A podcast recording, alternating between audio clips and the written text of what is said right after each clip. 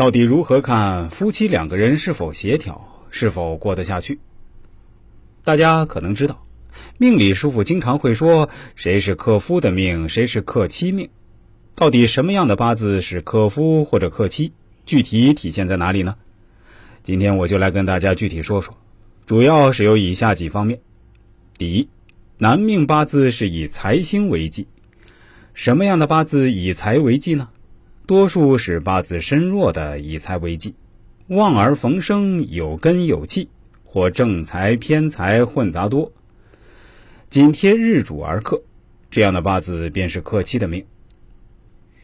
第二，男命八字以财星为用，弱而受制，无根无气，而且远离日主，这样的八字也不是旺妻的，有时也可以当克妻来看。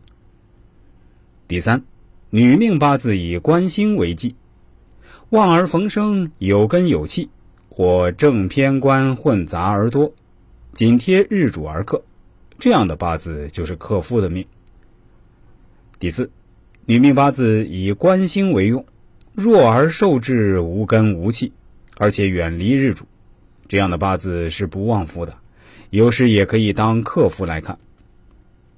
前面的四种类型带有普遍性。重点是看日主，下面我们就来说第五点。无论是男命还是女命，一方八字中旺盛的五行，恰好是另一方八字中忌讳的五行，成为对方助纣为虐的东西。这样的八字也是克妻克夫的。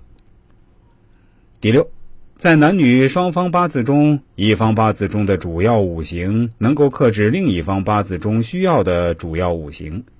这样的八字也是克妻或克夫的。